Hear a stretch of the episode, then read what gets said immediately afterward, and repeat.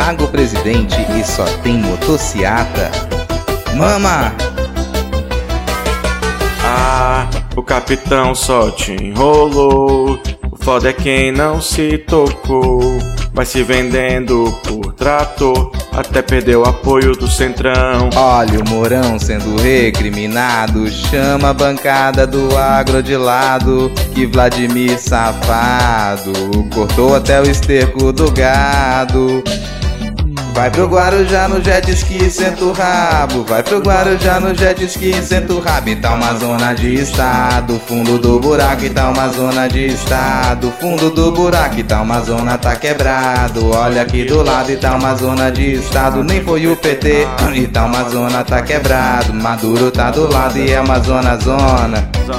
O fundo do buraco. Esse patife, Que se dane, hein?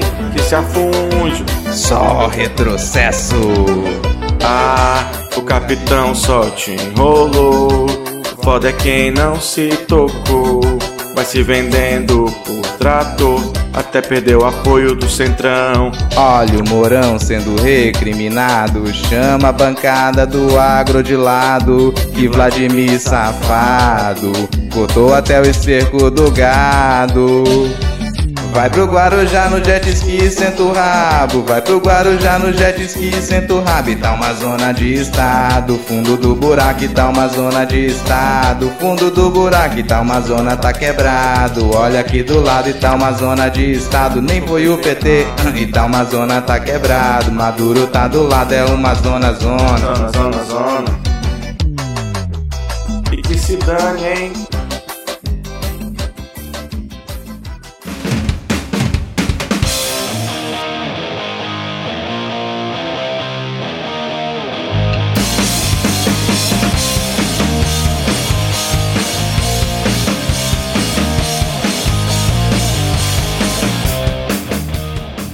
Cidadão e cidadã! Tudo bem? Eu sou Vitor Souza, falando diretamente do dia 2 de março de 2022. Está começando mais um episódio do Midcast Política em clima de carnaval, no ano mais importante da nossa jovem democracia. Aqui nós debatemos os fatos que ocorreram na última semana e que influenciam no cenário da política nacional com muita informação, pistolagem e bom humor no desespero do possível. Se você está chegando por aqui hoje, seja muito bem-vindo. Se você já é nosso ouvinte, seja muito bem-vindo também. E hoje aqui comigo temos a pessoa que está toda tim. Estou falando de Ad Ferrer. Tudo bem, Ad? Oi, gente! Finalmente realizei o meu sonho de sair na Toda Team depois de 12 anos na luta aí pela adolescência eterna. Amém!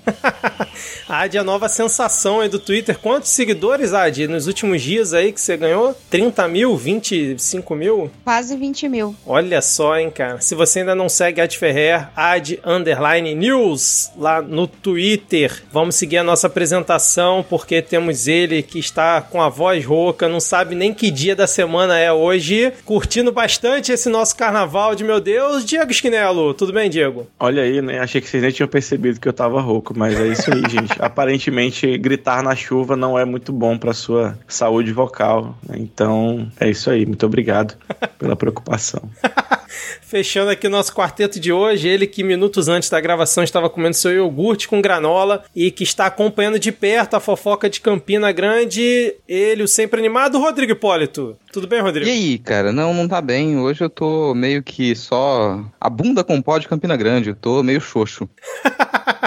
Se você não sabe do que se trata, querido ouvinte, assim como o Diego está fazendo a cara de interrogação ao escutar essa abertura do Rodrigo. Rodrigo, do que se trata a fofoca de Campina Grande, que o ouvinte também pode pesquisar no Twitter por hashtag fofoca de Campina, não é isso? Alguma coisa assim, né? Isso aí, cara. Diego, vai, procura aí agora. Fofoca de Campina, hashtag fofoca, de Campina no Twitter pra você se atualizar a respeito desse fato. Por uns vídeos que eles vazaram da sogra do prefeito de Campina Grande, numa aparente suruba, cheirando uma carreirinha de pó na bunda de uma pessoa, uma bunda xoxa, por sinal. é o meu primeiro comentário a respeito da, dessa fofoca de Campina. E o que o pessoal tava se questionando muito é que aparentemente é uma família super tradicional lá, né? É uma família tradicional. E o que, que toda família tradicional faz? Suruba e xerapó. É basicamente isso, assim. Não vejo nenhuma surpresa. Me pergunto quem é. Você falou que é a esposa do prefeito? Sogra do prefeito. Sogra do prefeito? Eu me pergunto quem foi o assessor que estava sendo pago com dinheiro público para filmar essa cena. Esse é o verdadeiro herói da. Ou heroína. ou heroíne. Da, heroína não, né? Cocaína foi mal. Esse é um bom questionamento. Mas é isso, gente. Idosos, idosos também usam drogas, entendeu? E, e também amam. E amam usar drogas, porque não. Ai, meu Deus do céu. Lembrando, se você quiser seguir o Midcast nas redes sociais, nós estamos no Twitter e também, e também no Instagram com o perfil arroba podcastmid. Ad, eu já falei, ad underline news. A minha arroba no Twitter é arroba lhama na lama, porque lhama é o melhor animal. Diego, por favor, não esqueça qual é o seu bordão. Ah, eu tava pensando nele. Eu sou o arroba garoto do Kikão, porque pão com salsicha só pão e salsicha. Kikão é um estado de espírito. É, Ad, Rodrigo já deu sua arroba, o Diego também nessa bela animação animação, eu já falei a sua, mas também lá no Twitter, quem quiser se inscrever na sua newsletter direto lá no seu perfil, também consegue, né? É, tem ali diretamente no perfil a newsletter. Uh, você só clica ali, coloca o seu e-mail e vai direto. Por enquanto, até que o cenário internacional e nacional mudem um pouco de assunto, eu deixei a newsletter um pouco suspensa e tô me focando somente na cobertura da guerra e tentando cobrir os dois lados da forma mais objetiva possível isso é difícil. Com certeza, A Ferrer está para a guerra na Ucrânia como a Marina estava para a pandemia. Olha aí. É, 37 mil seguidores, Ad Ferrer. Muito bom, Ad. E nesse momento aqui, nos assuntos do momento no Twitter, enquanto a gente grava, estupro alimentar, que o Diego fez, assim, a... o favor de nos mostrar do que se trata. Então, ouvinte, se você quiser saber em que momento estávamos gravando, né, na, nessa linha temporal do mundo. Bom, chega que essa abertura já ficou gigante e tava fazendo sentido nenhum. Eu, eu só vou dizer sobre o suplementar que se você recusa a comida que a sua avó te oferece quando você vai na casa dela, você é um ser humano horrível. Sem mais delongas, vamos iniciar o episódio com o bloco. Com o bloco de carnaval, por que não?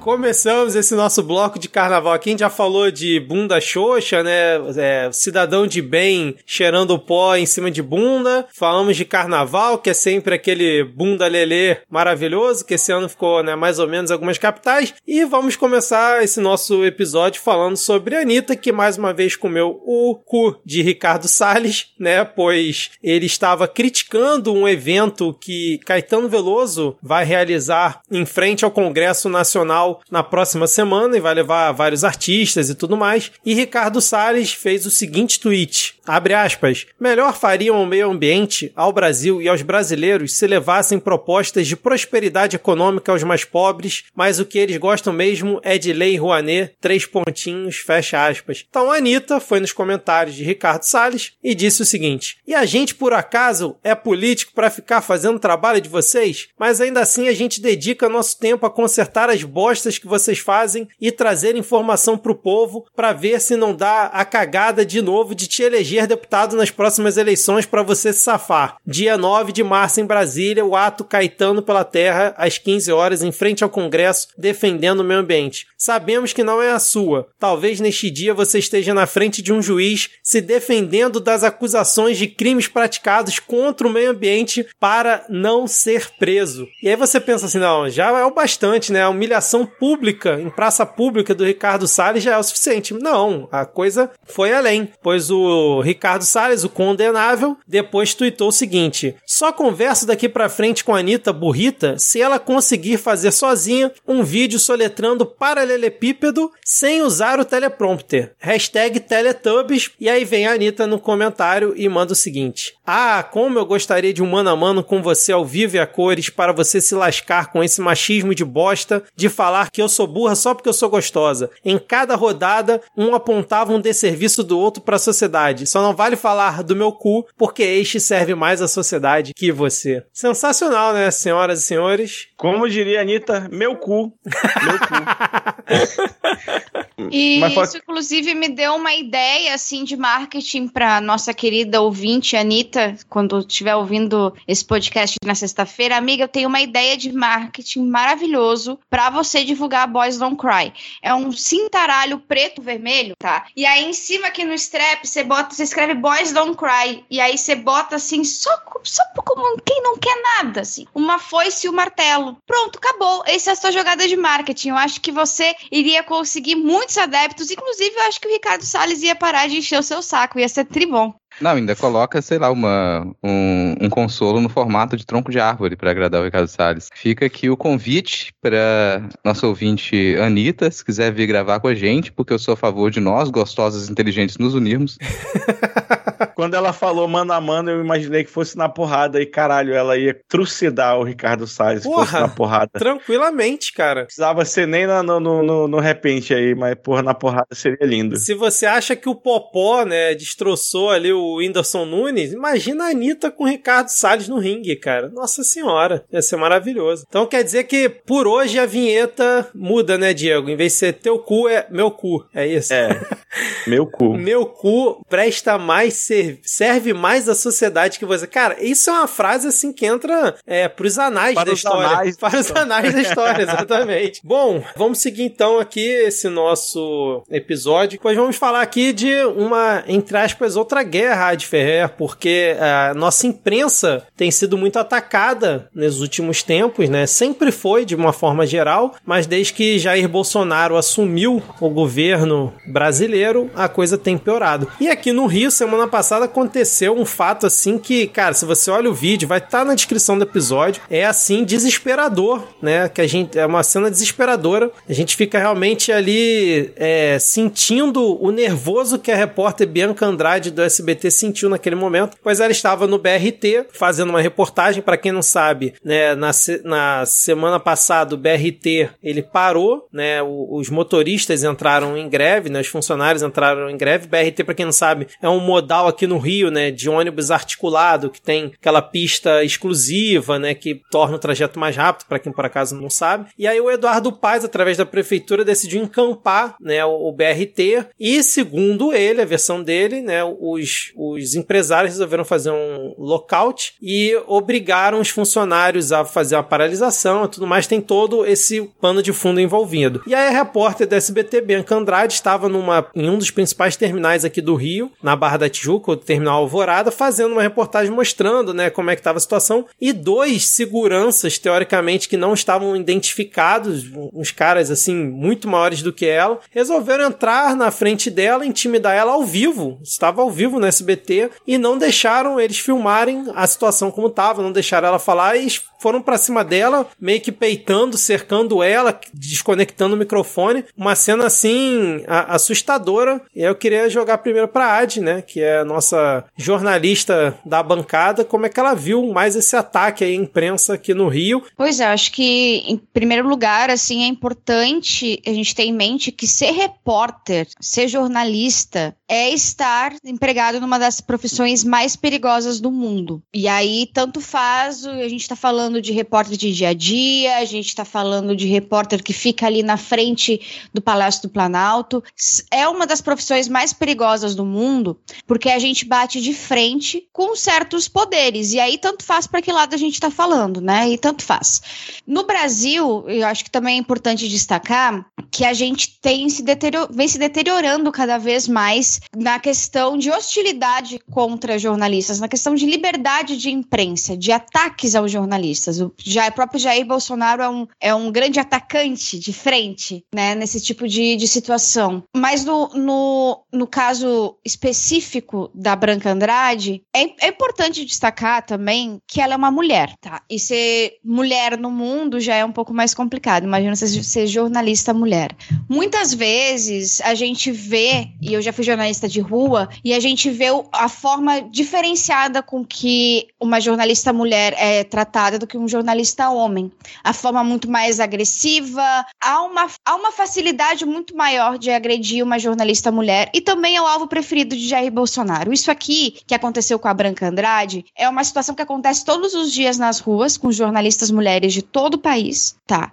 E que bom, de certa forma, que bom que teve alguém ali para botar isso aqui na cara e que bom que ela teve a coragem de continuar com o ao vivo dela, seguir com o trabalho dela, permanecer com o microfone, porque a gente tem uma máxima no telejornalismo que o microfone ele é como se fosse a extensão do corpo do jornalista. A outra pessoa tocar no microfone é como se você tivesse como se estivesse tocando no seu corpo. Ele é ele é seu, ele é seu, você é dono desse microfone. Então, quando te tira o microfone, ele é um desrespeito muito maior, porque aquilo ali é o que faz você falar, né? É a tua voz.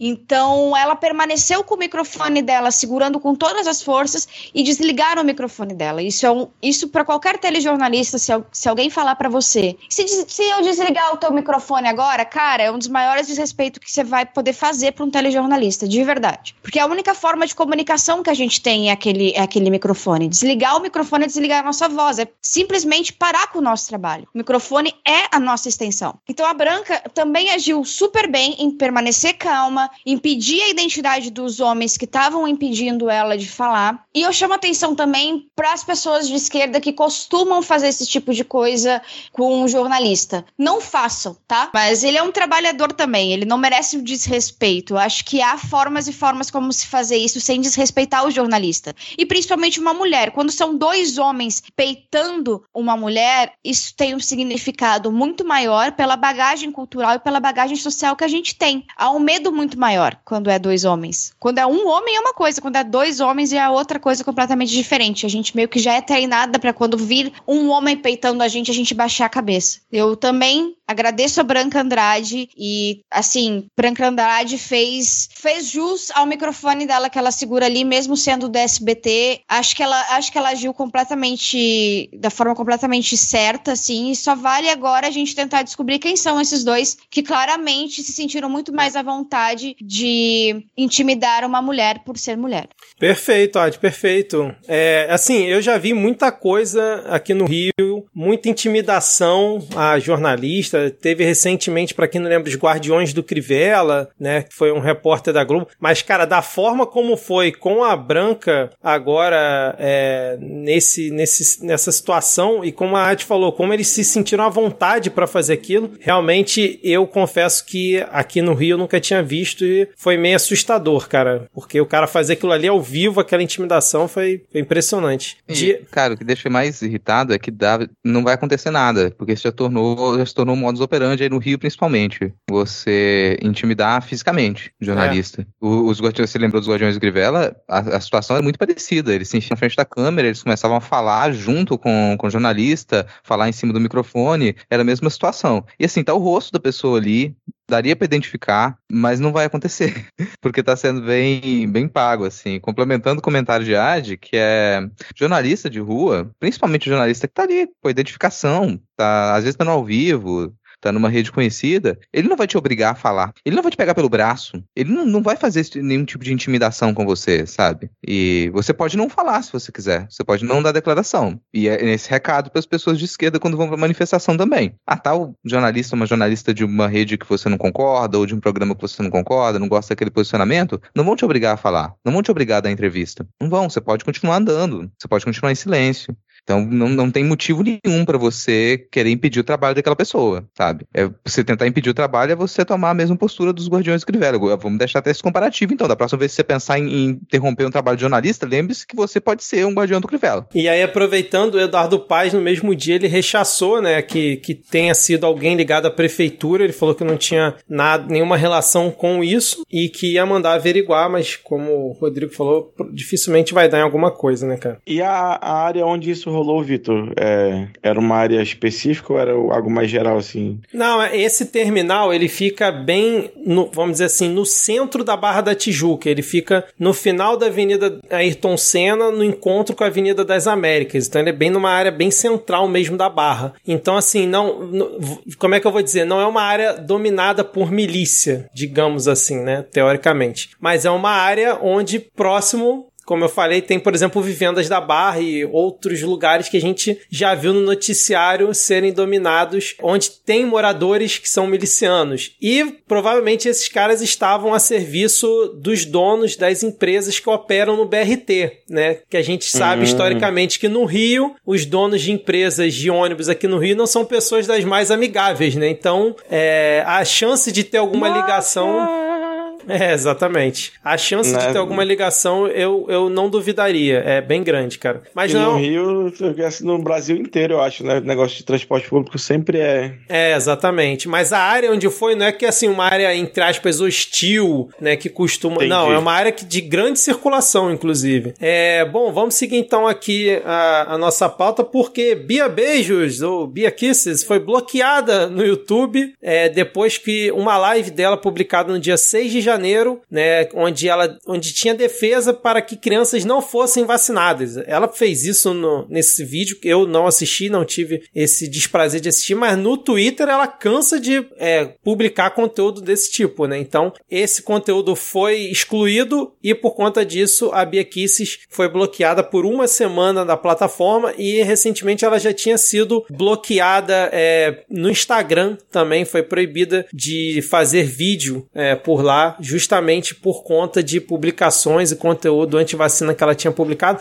Mas o que eu achei curioso nessa suspensão e nessa atitude que o YouTube tomou é mais uma vez, a gente reclamou do YouTube aqui recentemente, a forma como ele trata diferenciado algumas pessoas. Por quê? A Bia Kisses, né, deve ter entrado lá na, na, regra deles de strike e tal, não sei o quê, por isso ficou uma semana e não teve o canal excluído, assim como o Bolsonaro ficou recentemente. Mas aí o que aconteceu? Ela criou um canal reserva, pediu para as pessoas se inscreverem no canal reserva, porque ela falou, vou fazer live por lá. E aí já tinha 3 mil seguidores, só que aí ela recebeu um aviso do YouTube dizendo, ó, se você fizer uma live por lá, você vai ser excluída definitivamente da plataforma, porque realmente é uma das regras. Se você toma suspensão, você não pode pode fazer uma live por um canal paralelo, né? E aí o YouTube foi lá e avisou. E aí eu, eu achei estranho. Falei, porra, o YouTube tá bonzinho quando é com pessoa verificada, famosa, de avisar que a, a pessoa, se fizer a live por outro canal, vai, vai ser, tomar a suspensão definitiva. Achei isso meio, meio absurdo. Não sei o que, que vocês acham aí. Eu não sei se é uma pessoa comum que for banida, abrir um canal para fazer transmissão, vai receber esse aviso, ó, se você fizer, vai tomar punição. Vai, o YouTube vai chegar lá lá e vai te excluir ah, na mesma hora, né? O pessoal do YouTube pensou, pô, é a Bia né, cara? Ela é meio burra, então acho que melhor a gente explicar de novo aqui. O seu erro, Vitor, o seu erro é achar que existe uma política de fato em ação e que não é só um chimpanzé voando dentro de um negócio daquele que sorteava é, no Gugu, ficava panfleto voando. Aí toda vez que sobe um vídeo com nazismo, com antivacinação, entendeu? Eles imprimem um ticket e jogam dentro desse negócio e vai rodando o chimpanzé, vai pegando um aqui e outro acolá, entendeu? A diferença é que, igual aquele vídeo de sorteio de alguma coisa numa farmácia, né? Que a criança, alguém entrega o papelzinho pra criança segurar, aí finge que tá jogando tudo pro alto. É mais ou menos assim é. que eles deletam um canal, cara. Tipo, sai deletando, ah, pega aqui, os canal pequenos, segura o papelzinho. Ah, esse aqui que a gente sorteou. É tudo, tudo no esquema. E, mas, bom, não vamos também criar nenhuma ilusão. A gente sabe que a empresa ela vai manter os canais que eles são mais rentáveis, os canais que têm maior audiência. Vai ser muito mais difícil de você derrubar um canal que ele tem muita audiência. Isso é, é evidente assim. Por mais que ele burle as regras, a não ser que seja algo extremamente explícito, que haja uma pressão econômica, pressão de outras empresas, perda de patrocínio, uma campanha pública para que aquilo seja retirado, não vai acontecer. Muito mais complicado ainda quando são políticos e políticas eleitos. Aí a coisa ela toma um outro grau, porque uma coisa é você bloquear pelas políticas do, do site alguém que não tem qualquer poder para poder se mobilizar contra o site. Agora, quando é alguém que tem um poder instituído, isso é um complicador. E é um complicador porque a empresa também tem o que temer. a empresa está lá, com todos os seus rabos presos. Então eles não vão peitar. Por mais que a gente ache, nossa, e aqui vocês não têm todo esse poder, ele é uma parlamentar eleita. É meio complicado de você chegar ali e sair, eu vou sair podando o parlamentar eleito porque falou isso, isso, aquilo outro. Quando é algo muito explícito, ok, é mais fácil. Eu falo assim, parece até esquisito, porque parece que eu tô defendendo o direito da, da Bia aqui Sim. falar de absurdo lá, mas não é. Agora, a gente também não pode sentar, nossa, seria super fácil quicar um parlamentar ou uma parlamentar eleito de uma plataforma pública. Não pode ser tão simples assim. E, e pra gente é justo, e quando é algo explícito. Ah, você tem um parlamentar, uma parlamentar que está é, fazendo apologia ao nazismo, fazendo apologia ao movimento antivacina. Coisas explícitas, elas vão ter que ser quicadas. Mas tem diversos absurdos que ela e outras pessoas falam e que, infelizmente, vai estar tá ali. Vai ser muito difícil de você retirar. E às vezes é bom a gente se concentrar só no que é nitidamente criminoso e danoso socialmente. E não pro geral. Porque se a gente for pegar toda a palhaça, toda a pasmaceira que, é, que a Bia Kisses fala e tentar excluir, cara, a gente vai ter um problemão pela frente. Vai muito, acho que, nesse cenário que vocês pintaram mesmo, de jogar um papelzinho pra cima e de repente pegar um, porque a Bia Kisses, que já tava lá com a live mais de um mês no ar, de repente, pum, eles excluem, dá uma suspensão e é uma coisa bem aleatória, né, cara? Mas enfim, vamos ver aí se Bia Kisses vai tomar jeito ou se vai continuar mentindo e espalhando é, campanha antivacina vacina após essa suspensão. O que, que vocês acham? É para apostar quanto? Eu caso 10 aqui. bora. ah, é, vamos deixar aí pros ouvintes depois falarem lá no Twitter, arroba podcastmedia, o que que eles acham e quanto eles apostam é, que Beaquices vai ou não continuar mentindo após esse gancho que ela tomou do YouTube. Seguindo a nossa pauta, temos mais uma troca na Polícia Federal, na PF, nas duas letras, pois Bolsonaro trocou o diretor-geral, que era o Paulo Maiorino, que já era alinhado com o Bolsonaro. Muita gente já acusava ele de fazer um aparelhamento pró-família Bolsonaro na instituição. E agora, de repente, trocaram ele na última sexta-feira pelo Márcio Nunes de Oliveira, que é amigo de Flavinho Bolsonaro, ele que recentemente já emplacou um amigo dele né, no cargo mais alto da Receita Federal, agora tem, dizem, um amigo como diretor da diretor geral da Polícia Federal. E aí, mais aparelhamento na instituição instituição ou vocês acham que foi trocou seis por meia dúzia? Eu fiquei com essa sensação, eu confesso, que tipo assim, o outro já era muito alinhado. Botar um que é amigo do Flavinho, acho que não muda muita coisa. Ou vocês preveem algo pior? Toda vez que tem uma troca nesse governo, a gente fica, ah, parece que é seis por meia dúzia, mas sempre é pior. Foi assim com o Weintraub, foi assim com o, o, o outro da educação. Todo, todo mundo que está sendo trocado está entrando num negócio pior.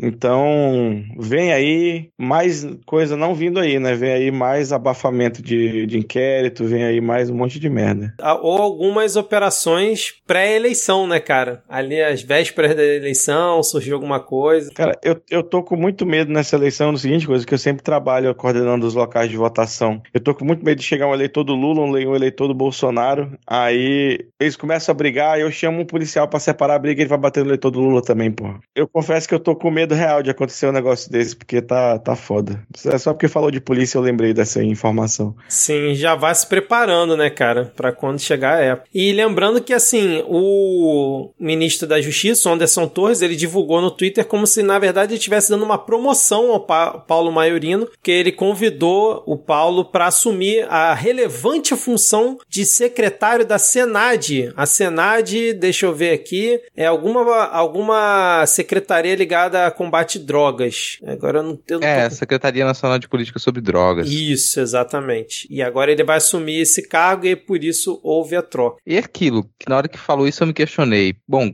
quem é que estava na, na Secretaria Nacional de Política sobre drogas, porque às vezes pode ser uma, um caso de troca de, de posições inferiores, né? Às vezes surge algum problema ali na Senad, e aí você vai ter que trocar o diretor da Senad, e que era o, o Luiz, Luiz Roberto Berdiora, que honestamente eu não conheço, não sei o que, que ele fazia, não sei se ele representava alguma coisa para a família, mas ele aparentemente foi a pessoa que foi quicada, porque você quicou de cima para baixo ali, e ele para onde foi? Luiz Roberto Berdiora. Ninguém sabe por que, que ele saiu de lá. Ele estava fazendo alguma coisa? Ele se envolveu com alguma coisa? Fica um mistério. É. Não, sendo que o governo vive divulgando que fez recorde de apreensão de drogas, né, no, nesse último ano e tudo mais. Um bom trabalho que vem fazendo o Anderson Torres, porque trocou justamente o cara que teoricamente é da secretaria que combate isso, né? Muito bem observado. Rodrigo. É, Campina Grande tá bem impactada com, as, com a apreensão de drogas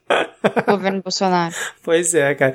Mas eu achei engraçado também esse papinho do Anderson Torres, né? Convidei ele para assumir a relevante função de secretário, como se fosse uma função mais importante que o diretor-geral da Polícia Federal, né, cara? Porra, pelo amor de Deus, né? Enfim, vamos acompanhar aí o que, que vai vir disso aí. Bom, é uma vez por ano, né? Troca o diretor da PF uma vez por ano. Então, é, talvez, às, às vezes tenha isso ali, gente. É que a gente não tá entendendo. É alguma promessa que eles fizeram. Fala, nossa, tem que ser um por ano. Às vezes tinha muita gente disputando, querendo a direção da PF. Eles falaram, como é que a gente vai fazer aqui? Salomão, gente. Vamos repartir o mandato em quatro. Cada um pega durante um ano, tá bom? Bom, vamos seguir aqui então, porque o governo, eu já tenho minha opinião que é mais uma. já que já é uma medida eleitoreira, pois eh, o governo Bolsonaro publicou um decreto reduzindo o IPI em até 25%. Só neste ano a perda de arrecadação será em torno de 19 bilhões de reais. O IPI, né, redução do IPI que era altamente criticada na época dos governos petistas, eu lembro claramente disso, todo mundo metia o pau nisso, e agora o Bolsonaro reduziu em até 25%, porque acho que depende de, de qual produto, né? Acho que é para veículos é 18% e para produtos industrializados, com exceção de cigarros, né? É, industrializados nacionais importados, 25%. E aí? Breaking news! Breaking news, vamos lá. Jair Bolsonaro zerou as alíquotas do imposto de importação sobre jet skis, balões e dirigíveis. agora vai, Adi, agora, agora vai bombar Finalmente eu vou poder realizar meu sonho de ter um balão. Agora, Importante. cara, é, é isso que significa, no fim das contas, a economia decolar. É, exatamente, é do Paulo Guedes, né? Mas essa Mas redução... voltando, voltando pro assunto do IPI, eu vou falar é. aqui porque eu vou ser diretamente afetado, porque essa medida provavelmente vai fazer com que eu me torne uma das pessoas mais ricas de Manaus, ao passo que os 80 mil trabalhadores do Distrito Industrial percam o emprego, enquanto o modelo Zona Franca de Manaus perde competitividade para o resto do país, com essa redução de imposto, que acaba com o modelo econômico que mantém essa cidade de pé. Então, todos os, os amazonenses que votaram no Bolsonaro estão de parabéns, e os nossos deputados que nunca saíram da base aliada do governo estão de mais parabéns ainda, e agora estão espizinhando, fazendo reunião e o caralho para tentar barrar isso, e vamos ver se vão conseguir, né? O Marcelo Ramos, que é o vice-presidente da Câmara, estava com um projeto de decreto legislativo para suspender o decreto do Bolsonaro, mas eu acho difícil de conseguir passar. E aí é, é, é, fica, fica incerto, assim, né? É, é o modelo Zona Franca é um modelo que já está sendo muito mais permanente do que devia ser, né? Porque nunca fizeram o que precisava ter sido feito para de fato deixar competitivo aqui, aí vai prorrogar por mais 50 anos. Mas se tiver o mesmo incentivo fiscal para produzir outro lugar que não aqui, que é longe para cinco caralhos, é obviamente que as empresas vão mudar. E aí o distrito industrial, que já reduziu muito de tamanho aqui, mas nós já passou a pandemia quase inteira como a capital do desemprego, vai se fuder muito mais. Não, em complemento ao comentário do Diego, você vai reparar, bom, quem, é, o Vitor disse que isso pode ser uma medida eleitoreira, mas quem é realmente impactado ou quem tem interesse em redução desse imposto são, são as indústrias, são empresas, no fim das contas. Isso não afeta tanto assim o consumo de boa parte da população, porque honestamente eu não estava pensando em comprar um carro nos próximos tempos. Não tava, gente, assim, não tava. Uma máquina agrícola, não, não tava pensando em comprar. É, geladeira é, é, um item de necessidade, mas eu não tava pensando em trocar por agora também a geladeira. E boa parte da população tá preocupada nesse momento em ter o mínimo de condição alimentar, cara. E essa corte desse imposto não vai afetar porra nenhuma sobre o preço dos produtos alimentícios. Isso vai tornar mais competitivo a competitiva produção desses itens industriais aqui no Brasil. Então você mexe com, em escala industrial, você prejudica algumas regiões, você prioriza outras, e quais as regiões que ele vai querer priorizar é a pergunta aí. Claro que também tem algum impacto ali porque seria o eleitorado dele, porque honestamente quem vai sentir alguma diferença com essa redução de imposto de imediato vai ser classe média alta que estaria que tem esse nível de consumo constante. De forma geral, para o resto da população não. Soa óbvio como uma boa propaganda quando você fala, olha, estou reduzindo o preço das coisas. Ah, você vai comprar? Não, mas foda-se, tô reduzindo o preço. Olha como eu sou liberal reduzindo o imposto. O próprio Bolsonaro, ele criticava o incentivo para a indústria automobilística, tanto que quando a Ford saiu do país, ele meteu o pau na Ford, que tinha né, isenção de imposto e tal, e agora eles, é, colocando esse corte, o, a indústria automobilística que já tem é, redução de alíquota vai chegar nos 25%, né, que é o máximo dessa, dessa redução. Bem, bem curioso, né? E o Paulo Guedes, o Diego, falou que essa medida tem o objetivo de reindustrializar o país, incentivar a reindustrialização Ah, do país. No meio do olho do teu cu, Paulo Guedes. pois é, cara. Breaking news! Outro Ad, Juro. Campina Grande. Não, pior que não. Pior. Os integrantes do IBL, o Mamãe Falei e aquele que fica tentando esconder de todas as formas a sua calvície, acabaram de entrar na Ucrânia para exercer o seu grande trabalho de porra nenhuma. Vamos falar ainda sobre, É mais sobre você não isso. tá ligado no ritmo que a Adi tá. Você não tá ligado. É outro Sabe? nível, Ela né? tá frenética no Twitter. Frenética no Twitter. Enquanto ela fala com a gente, ela tá fazendo. Tá fazendo thread. tempo. É, exatamente, tá fazendo a thread. Bom, seguindo aqui com a nossa pauta, aquela notícia ruim, ainda falando sobre pandemia, pois a pandemia ainda não acabou, porra, apesar de estar num patamar descendo e pa- aparentemente é, caminhando para o fim, segundo muitos, é, segundo muitos analistas, vamos dizer assim, né? Continuamos no patamar alto de abaixo Mas agora. ainda, ainda tem analista de pandemia. Eu achei que já todos já tinham sido convertidos em analista de geopolítica. De geopolítica internacional, né?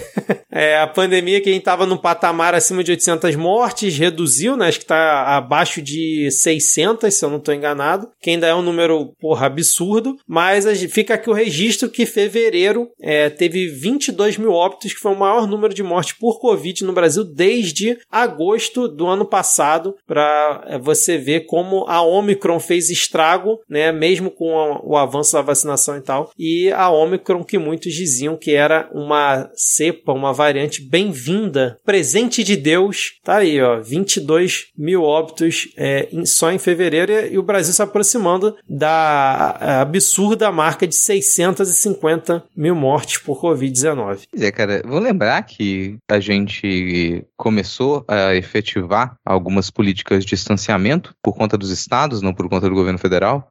A gente fechou alguns espaços, começou a adotar o uso de máscara na maioria dos lugares. Se preocupar com isso de modo geral, quando a gente temia ali ultrapassar barreiras absurdas como 100, 200, 300 mil mortes diárias, a gente começou a se preocupar de verdade. Opa, a pandemia chegou aqui, a gente precisa correr porque o governo federal não vai fazer nada, então é bom a gente começar a se isolar, a gente começar a não frequentar locais fechados, cheios de gente, e agora a gente tem 600, 700 mortes por dia e a gente está ali tranquilamente discutindo a, a proibição de passaporte vacinal, como é o caso da prefeitura de Vitória, está discutindo, nossa, para que usar máscara ainda? É, as pessoas estão discutindo, nossa, por que, que eu tô usando máscara ainda? Tem só 600 pessoas morrendo por dia e você tá realmente achando que era hora de tirar a máscara e de liberar todos os, os carnavais particulares com milhares de pessoas fechadas dentro de uma boate brega? Pois é. Vamos seguir então aqui com mais uma mais um tópico, né? Porque vamos falar de eleições 2022. Todo mundo aqui animado, tô vendo no semblante de todos vocês a animação ao falar desse tema, pois saiu nova pesquisa Poder Data realizada entre os dias 27 de fevereiro e 1 de março, onde mostra que Jair Bolsonaro cresceu mais um pontinho, Lula estacionou e Ciro Gomes ultrapassou Sérgio Moro. Então, segundo o Poder Data, temos o seguinte cenário: Lula 40%, Bolsonaro 32%, a distância em um mês caiu de 11 para 8 pontos, como está atualmente, Ciro Gomes 7%, Moro 6%, e aí nessa pesquisa incluíram Eduardo Leite, que já está na frente do Dória. Eduardo Leite teria 3%, Dória 2%, Janones 2%, Tebet 1%. E aí o num evento. PSDB chora. Exatamente. P- PSDB 1, 1 tem 3%, PSDB 2, 2%. É, e o... É o voo do Tucano. Se Sim. o PDT tá Não. falando do voo da águia, tá aí o voo do Tucano. Caraca, essas propagandas do Ciro tão, tão maravilhosas, né, cara? Não, e o mais legal é que. Rapidinho, Ed, o mais legal é que se você olhar, tá arriscado o PSDB não ter esses 5%, porque quem vota no Leite tá arriscado não votar no Dória, e vice-versa, né? Quem vota no Dória não arriscar no, não votar no Leite, isso que é mais doido, mesmo sendo do mesmo partido. Isso que dá a gastar todas as suas artilharias numa prévia. Exatamente. Contra pessoas do mesmo, do mesmo partido que você não faz o menor sentido. Mas tá, tá interessante essa corrida aqui pro terceiro lugar, né? Pena que não ganha porra nenhuma. Mas tá interessante, né? Interessante. É o Ciro e o Moro ali nesse vai não vai, nessa terceira via, que não decola e continua nesses 6, 7% os dois. Eu acho muito, muito interessante, assim, ver nessa essa briga muito louca no terceiro lugar. Em primeiro lugar, assim, garantido.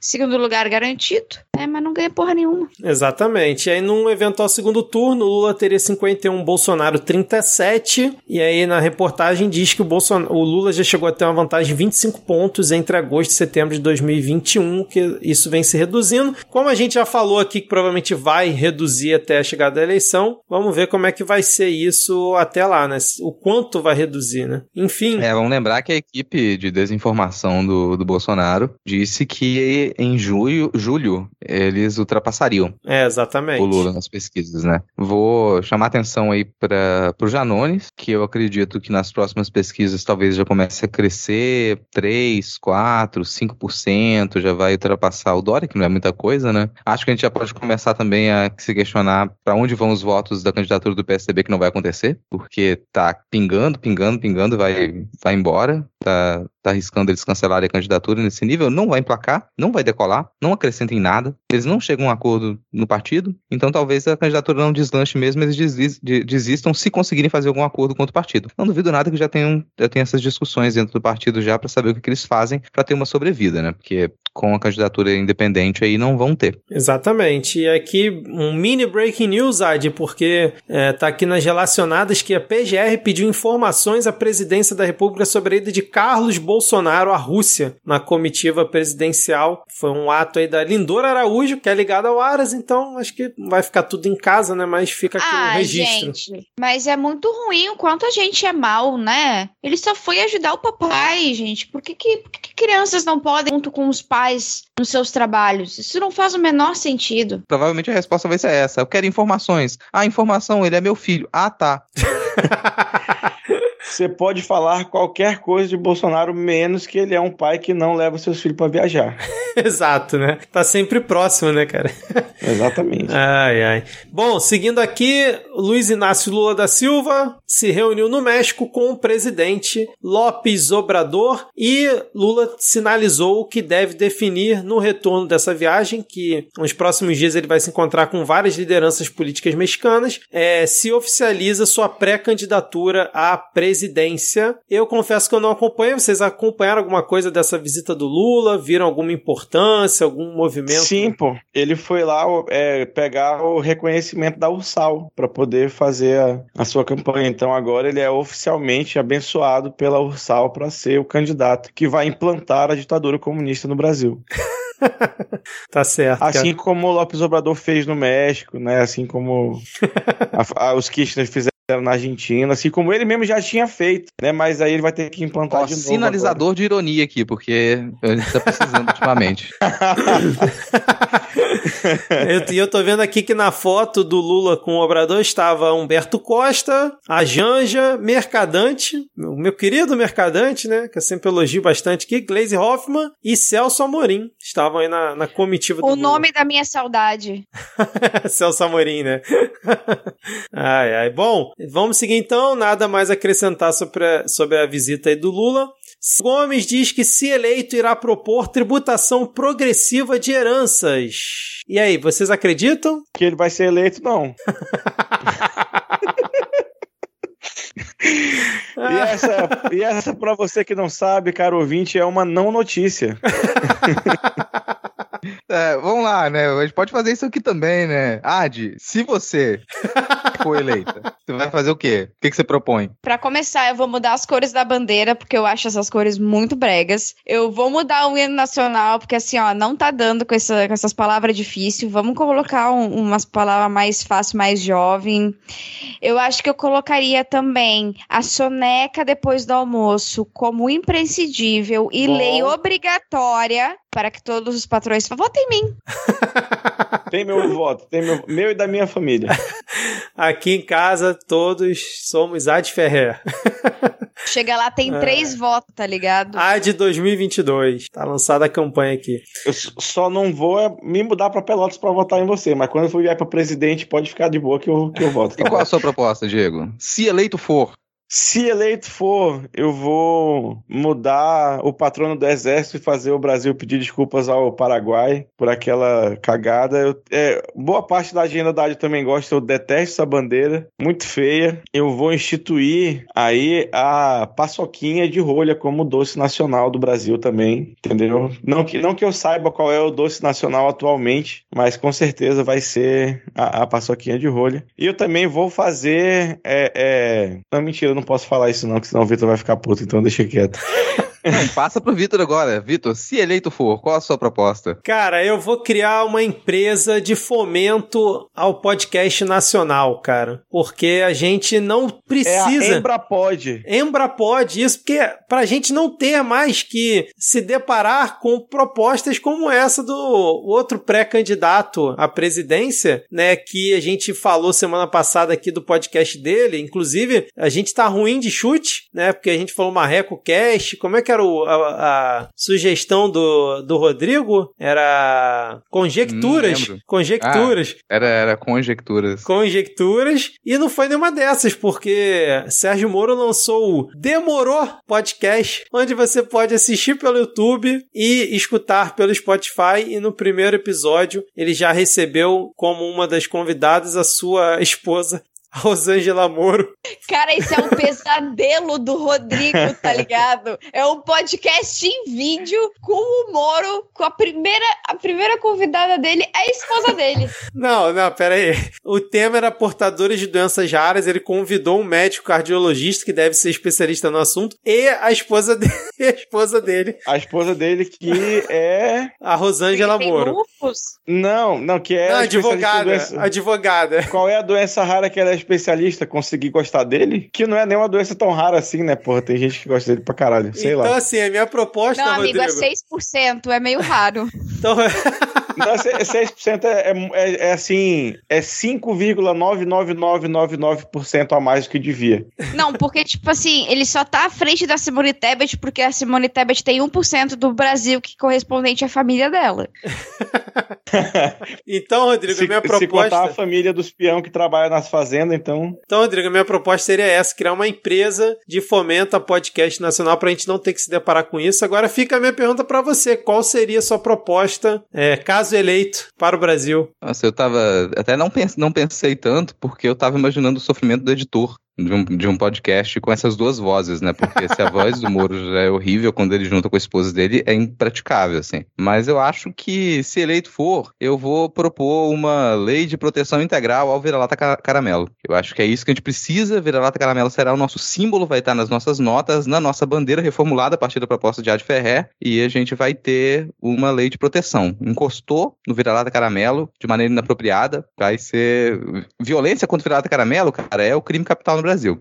Um vira-lata caramelo passou perto de você, você não fez carinho, multa. Acho justo, cara, uma boa proposta. E o Orlando Calheiros, no comentário aqui do post do Moro, ele lembrou, né, que o termo portador não é o melhor termo para se utilizar nessa situação. Inclusive, vou ler aqui, ó, por que não usar o termo portadores? Esse termo faz referência a algo que se porta como algo temporário, quando a deficiência, na maioria das vezes, é algo permanente. Além disso, a expressão portador de deficiência pode se tornar um estigma por meio do qual a deficiência passa a ser a característica principal da pessoa em detrimento de sua condição humana, o que não é compatível com o modelo inclusivo que visa a promoção da igualdade e não discriminação. Fica aqui esse belíssimo adendo aqui em relação a esse Demorou podcast, cara. Bom, é, fechando então aqui esse nosso bloco, temos a notícia de que o ministro Marcos Pontes, o astronauta, na verdade não é ministro Marcos Pontes, é ministro astronauta Marcos Pontes, que é assim que o pessoal chama ele, né? Deixará o governo em março e disputará a eleição para deputado federal por São Paulo pelo partido do Jair Bolsonaro, do fungo presidencial, que é o PL. E agora a, o, o link que eu deixei aqui para terminar esse bloco, para alegria de Ad Ferrer, Hamilton Mourão confirmou sua filiação ao Republicanos. Inclusive, o Moro divulgou o, a data, horário, tudo da filiação do Mourão, que deve ser, acho que no próximo dia 16, alguma coisa assim. Ele vai sair do PRTB e vai se filiar ao Republicanos, né, o partido da Igreja Universal, e deve concorrer a um cargo ao Senado Federal pelo Rio Grande do Sul, Ad Ferrer. É só tragédia, só coisa ruim, né? É foda. Imagina, Heinz concorrendo ao governo do estado e Hamilton Mourão ao Senado. Que maravilha, cara. Onyx Lorenzoni, provavelmente. Também, né? Ao governo do estado. Nossa senhora. Inclusive, ele tá bem posicionado na, nas pesquisas, né? De o, o chuveiro, né? O pois Onyx. é, cara. Por isso eu digo, me adotem, me tirem daqui. pelo amor de Deus, porque eu tô torcendo pro Leite desistir da presidência pra, pelo amor de Deus, voltar. ganhar o Estado. Eu tô torcendo pro Eduardo Leite. Isso Nossa é senhora, cara, realmente. Nível do complicado. desespero, O nível cara. do desespero é, é cruel, cara. É, e só uma última aqui rapidinho pra gente fechar, é só uma observação que o Ernesto Araújo, né, o For Chanceler, ele fez um vídeo ontem criticando o Bolsonaro no canal dele no YouTube, né, criticando a postura dele em relação à guerra na Ucrânia. Inclusive falou que o Bolsonaro valida e corrobora com a prática de desinformação russa, segundo o For Chanceler Ernesto Araújo, cara. Foi excelente. Nessa briga todos torcemos pela briga e falando sobre guerra na Ucrânia, vamos fechar esse bloco e vamos seguir para o bloco A distância.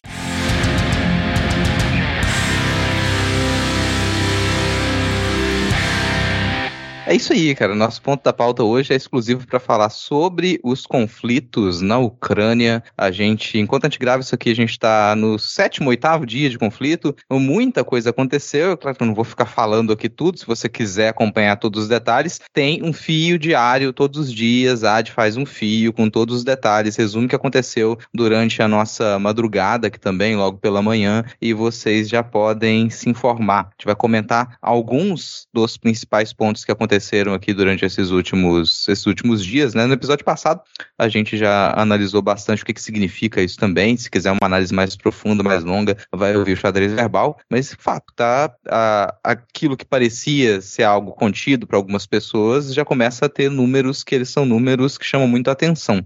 Números que dá pra gente chamar realmente de uma guerra que envolve não só Rússia e Ucrânia, mas boa parte da Europa, obviamente os Estados Unidos. A gente ainda não se envolveu de modo muito direto, mas a gente vai falar de algumas pataquadas aqui cometidas pelo governo também. E, bom, já vou de jogar direto para Ad para saber em que pé que tá a coisa. Bom, galera, hoje a gente tá gravando isso na quarta-feira, dia 2 de março. Hoje é o sétimo dia de conflito direto. A gente gravou na semana passada, no dia anterior ao discurso do Putin. Eu fiz um pequeno adendo no episódio anterior, mas desde então muita coisa aconteceu, né? A Rússia se manteve cada vez mais isolada no cenário internacional, uh, através das sanções que foram impostas pela União Europeia, pelos Estados Unidos, pelo Canadá, Austrália, uh, Japão, enfim, países no Oriente também que são considerados países do Ocidente, por serem países capitalistas e ligados diretamente a esse, a esse polo que representa os Estados Unidos ainda hoje. E hoje fica mais claro ainda em 2022 uh, os polos em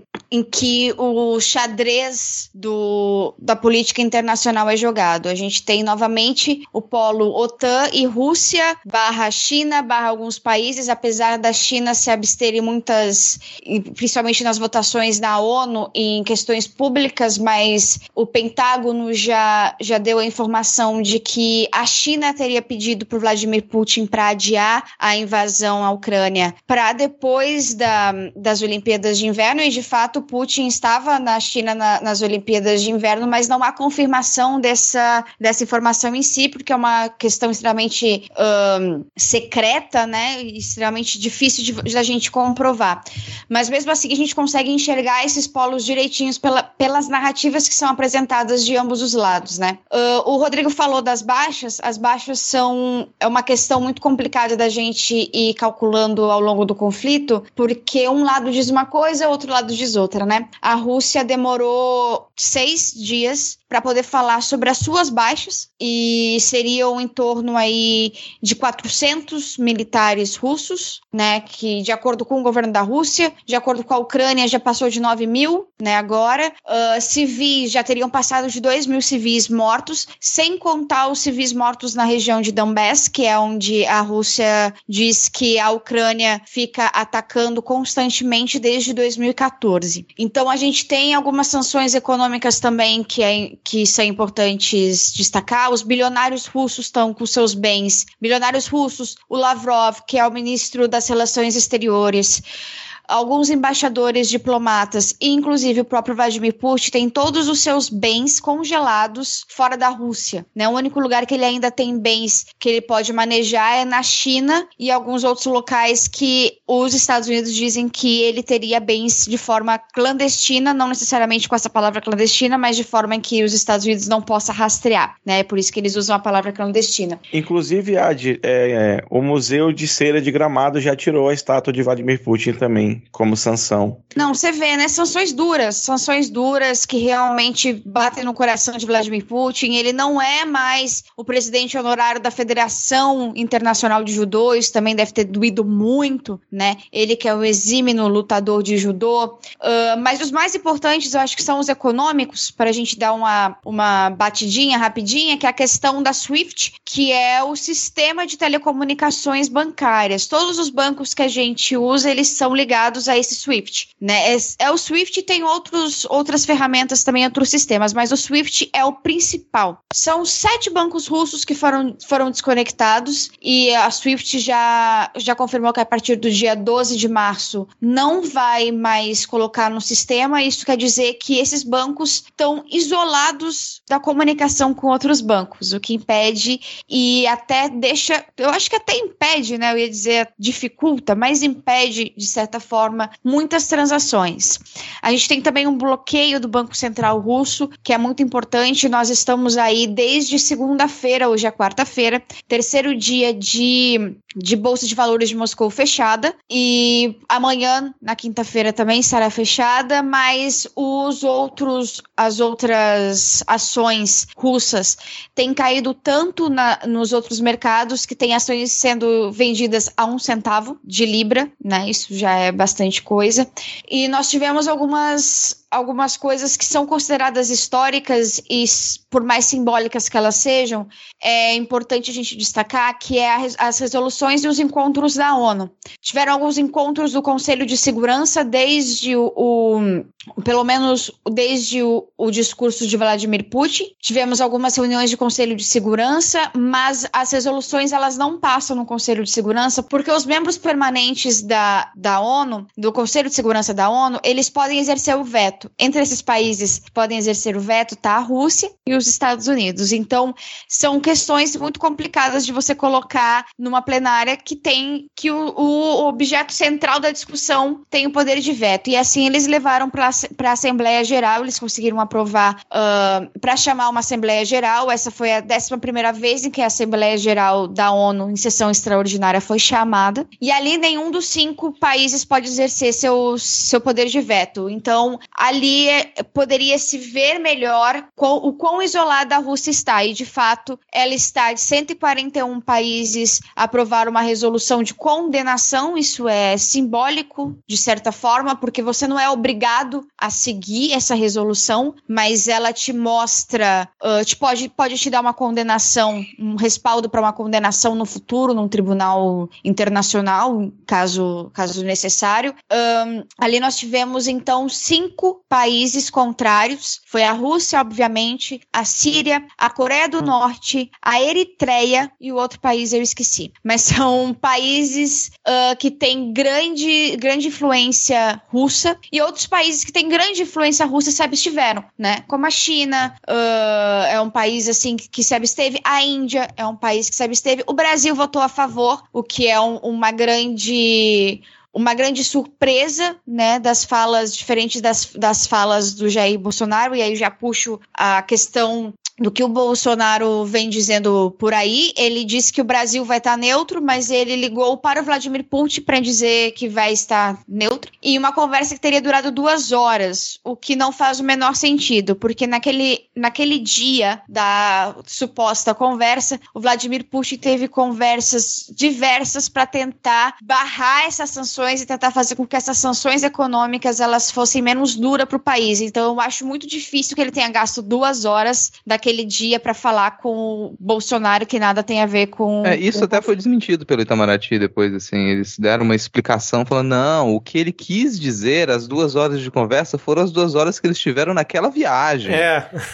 é, desmentiram. Depois falou que essa conversa não existiu. Ele não ligou, que era óbvio, ele não gastou essas duas não, horas. Não, é, por, é porque o Bolsonaro, além dele sempre deixar, né, meio dúbia coisa, ele é um imbecil, né? Então, ele na entrevista ele fala assim: há pouco eu falei com Putin, uma conversa que durou mais ou menos menos duas horas. Só que o apouco dele, pelo que deu a entender, era realmente o apouco dez dias antes, né, na viagem. Porque depois ele também, quando a imprensa repercutiu, ele falou: não, olha a imprensa mentirosa, falando que eu conversei com Putin, sendo que eu só conversei com ele na viagem. Mas a imprensa noticiou o que você falou, seu imbecil. Não, exatamente. Eu consigo imaginar como é que tá dentro do Itamaraty, a galera correndo assim para tentar calar a boca do Bolsonaro, porque é complicado, viu? Uh, quando perguntado também se ele teria ligado pro Zelensky, o presidente da, da Ucrânia, ele disse que não tinha nada para falar com ele. E assim, tem muita coisa para falar com Zelensky, tá? Uh, o povo dele tá morrendo. Independente de quem está certo desse lado, o povo dele tá morrendo. Você tem, sim, algumas palavras a dar a ele, sim, com toda certeza.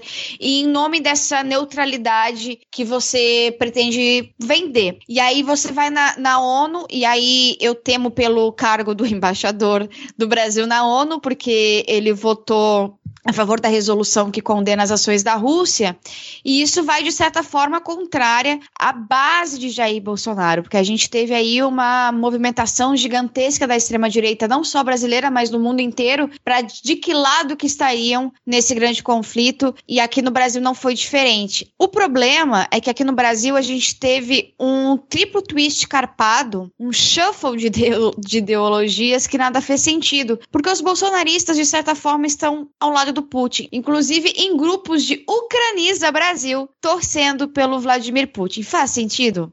Não faz. já não fazia antes, né? É. O grupo já não Ucraniza fazia, Brasil já não fazia. Galera... Inclusive, se você for prestar atenção que se não fazer sentido já não fazia sentido antes, então faz sentido. Entendeu? Entendi. É o inverso, né, cara? É, é consistência que chamamos.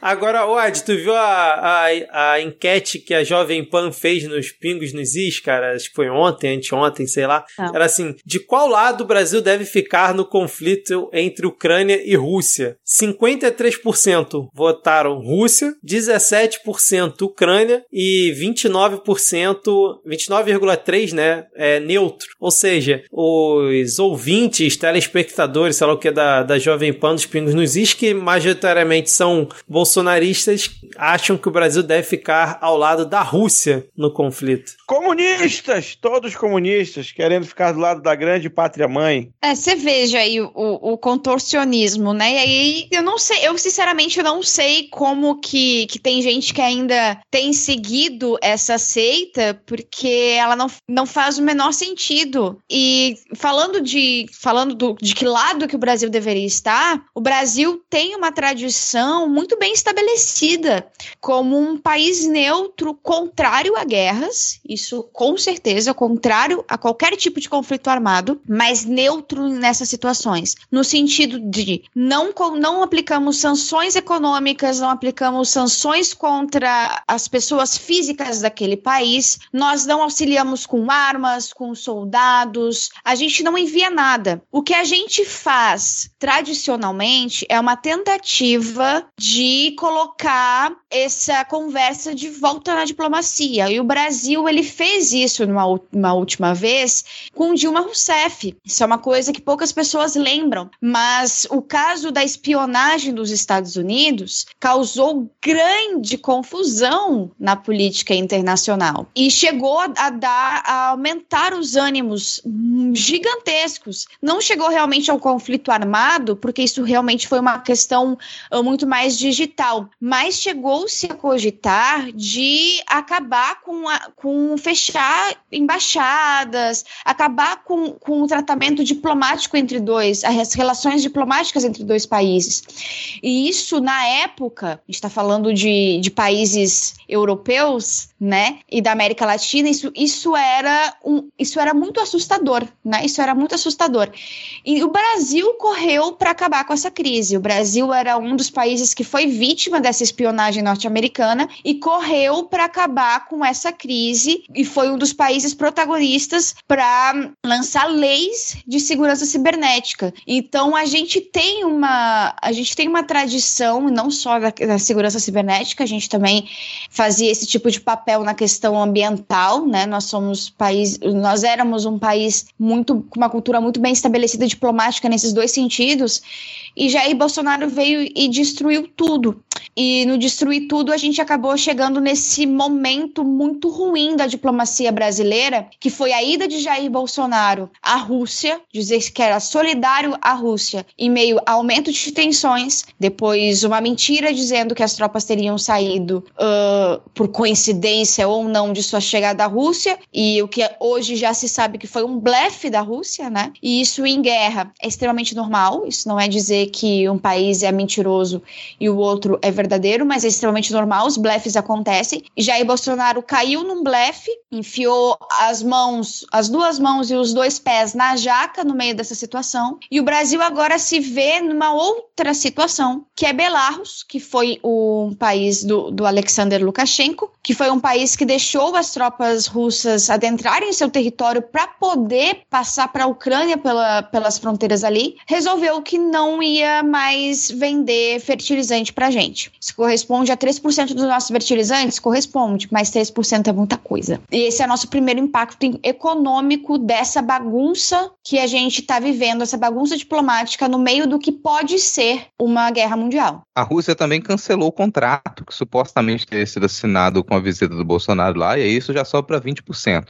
Era isso que eu falava. Então, a gente tem uma porcentagem considerável aí do que seria fertilizante usado. Oh, o agro, a bancada do agro aí deve estar, tá, né, super alegre, super feliz, porque supostamente o único ganho que teria ocorrido com a visita do Bolsonaro à Rússia é a assinatura, né, a manutenção ali de um acordo para a compra de fertilizante russo, que às vezes vem por Belarus também, né? É, Belarus ali é uma é uma, uma, é uma região em que você tem muito transporte, então muita coisa que vinha da Rússia passa por Belarus e, e vem para cá. E esse foi cortado. Bom, foi cortado por quê? Porque tem uma maldita guerra acontecendo.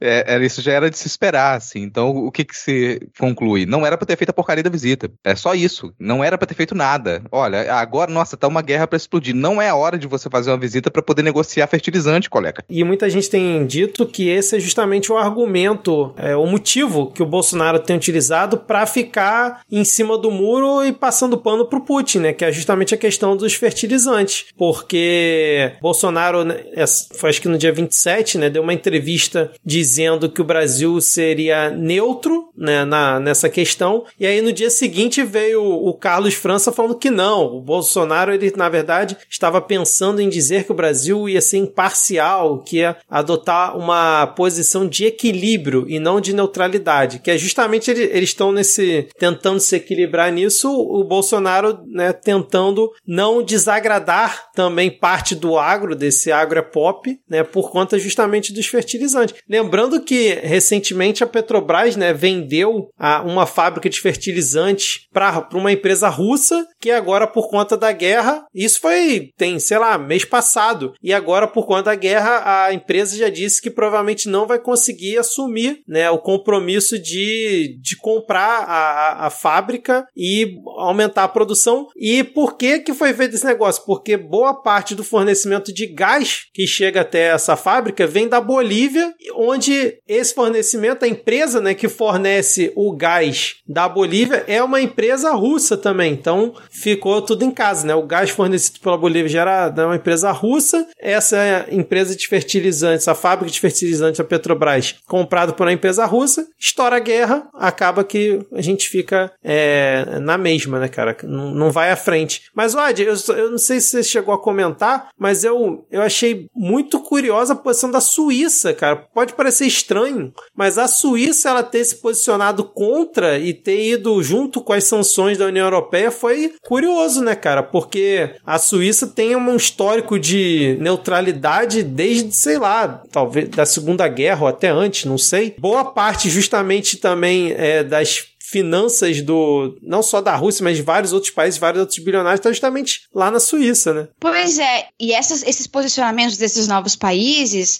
eh, que não são, da, não são da União Europeia, ele também aumentou as tensões. O posicionamento da Suíça foi uma surpresa não só para a gente, que foi um mau job, uh, mas foi também, parece que foi sentido também na Rússia, que já falou que essas Suíça, Suécia, Finlândia, se algum passo for dado em direção à OTAN ou em direção à União Europeia, elas também sofreriam consequências diretas por isso. Essa, esse é o preço, digamos assim, de você sair da sua neutralidade.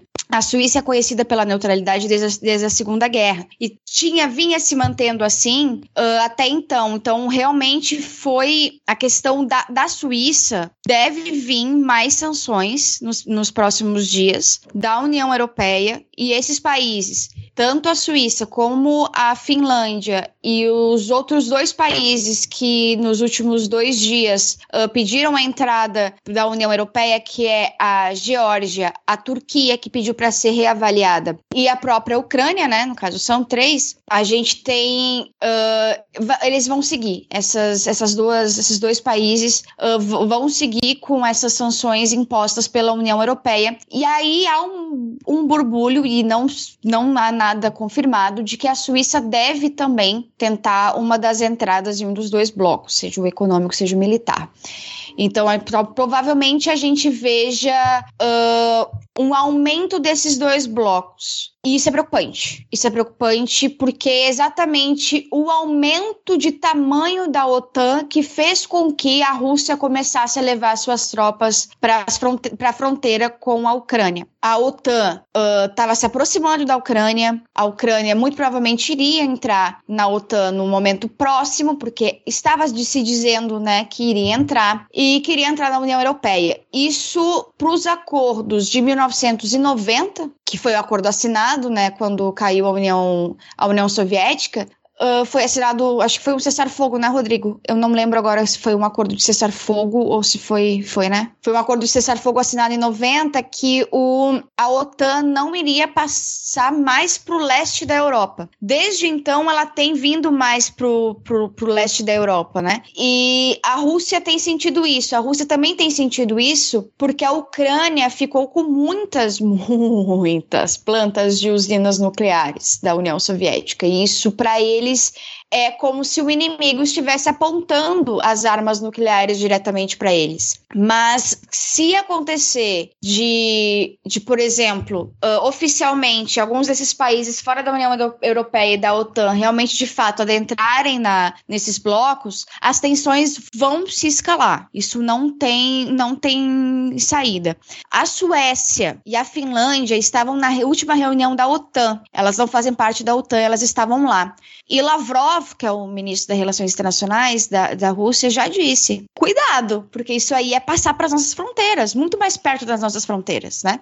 Então, se entrarem, eles também estarão, estarão na mira e estarão infringindo um dos artigos da, daquele, daquele acordo de 90. Então, o que a gente tá, e eu vou, vou encerrar essa, essa parte somente de Ucrânia, uh, para dizer pra gente, um, tomar cuidado com as narrativas que a gente, que a gente vê na internet hoje. Porque o que já tava para borbulhar, para estourar, que era a bomba das fake news na internet, agora é a hora de estourar e de dar várias outras bombinhas estourando, tipo cluster, assim, que são várias bombinhas. E a gente já viu isso com a construção da narrativa, por exemplo, do Fantasma de Kiev, que a gente ia falar mais pra frente, que a Jovem Pan e a Record e a Globo News também divulgaram o vídeo do tal do fantasma de Kiev e na verdade é uma imagem de um videogame. E esse fantasma de Kiev está sendo vendido inclusive como um futuro super-herói.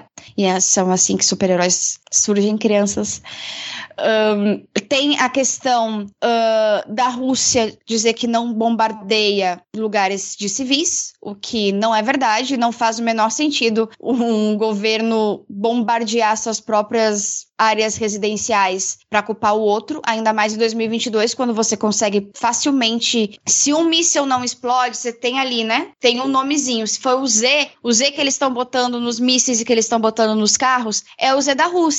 Eles vão botar o Z também? Vai usar o mesmo, vão usar as mesmas munições que tem na Rússia, que todo mundo sabe. Parece uma, uma, uma teoria da conspiração muito difícil de se acreditar. Mas é preciso entender que há, não há dois lados nessa história. Há vários lados nessa história, e o lado mais frágil é o lado da população, tanto da Ucrânia quanto da Rússia, mas principalmente a população da Ucrânia, que tem sentido na pele as ações de dois vilões. Não, não há heróis e vilões, há apenas vilões e vítimas. Em primeiro lugar, a gente tem que pensar nas vítimas e em como combater esses vilões. Zelensky não é um herói. Vladimir Putin não é um herói. Nenhum deles são heróis. Eles estão numa guerra que eles compraram e eles estão nem aí para a vida das pessoas. Por mais que vendam que sim, eles não estão. É, antes da gente comentar, dentro do que a Ad falou, inclusive dos riscos de se glamorizar a guerra e de brasileiros estúpidos que acham que estão indo para a guerra como heróis, porque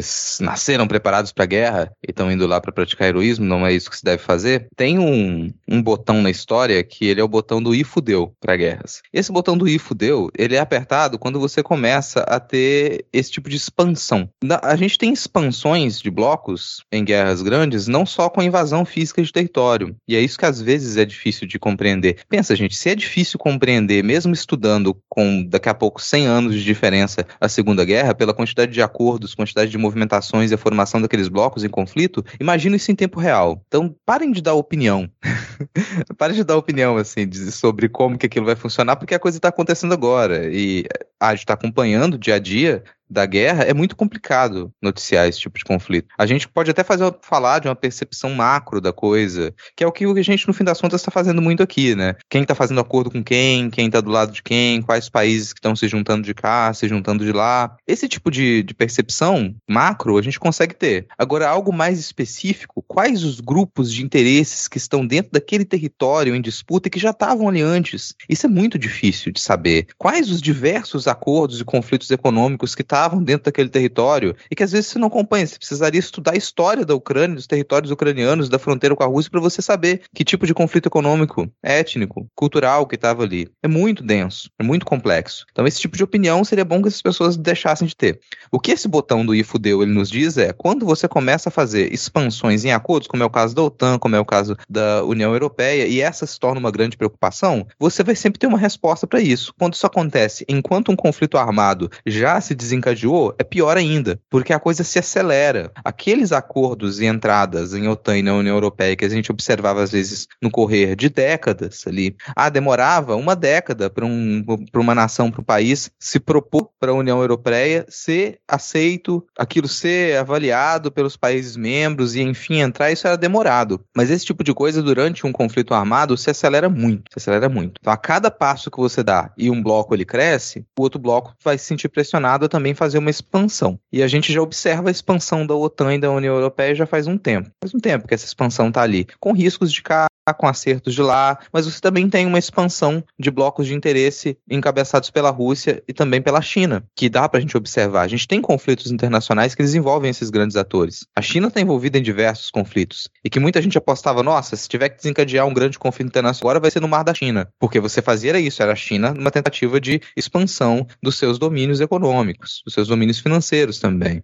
Estourou primeiro agora na, na fronteira com a Rússia. Não é um bloco só de lado de cá lutando contra a Rússia sozinha. Não é, é aquele discurso, nossa, o Putin está tentando reativar a União Soviética. Não é tão simples assim que a coisa funciona. Você tem mais blocos econômicos hoje em dia. Você tem mais interesses expansionistas hoje em dia. O Brasil, ele faz parte disso também. Quando a gente discutia, nossa, o que, que eram os BRICS, os interesses econômicos para você juntar um bloco, como eram os BRICS e que a gente foi quicado para fora por incompetência, é uma, uma expansão, uma expansão econômica que a gente tenta, fazendo acordo sul-sul. A gente propôs isso também, né? Parece mais bonitinho quando a gente está falando em termos econômicos, e é obviamente mais feio quando a gente está falando em termos bélicos, mas são acordos para expansão. A Rússia está respondendo a isso, a União Europeia também está respondendo a isso há um tempo, a OTAN está respondendo a isso há um tempo. Não é um conflito que ele surgiu agora do nada. Quando a gente for analisar isso, se possível, se estivermos com esse planeta aqui, todo mundo vivo, daqui a 30, 40 anos, a gente vai poder observar melhor e perceber, ah, durante aquelas décadas você teve diversos acordos expansionistas que eles resultaram nesse tipo de conflito. No fim das contas, você tem grandes potências imperialistas que elas estão tentando manter ali a sua zona de poder, a sua zona de influência. A gente sempre foi um ator importante para esse diálogo, como a Ad pontuou bem, a gente perdeu essa força nesses últimos anos. A melhor estratégia, por enquanto, seria escalar, não se meter no que a gente não deve se meter.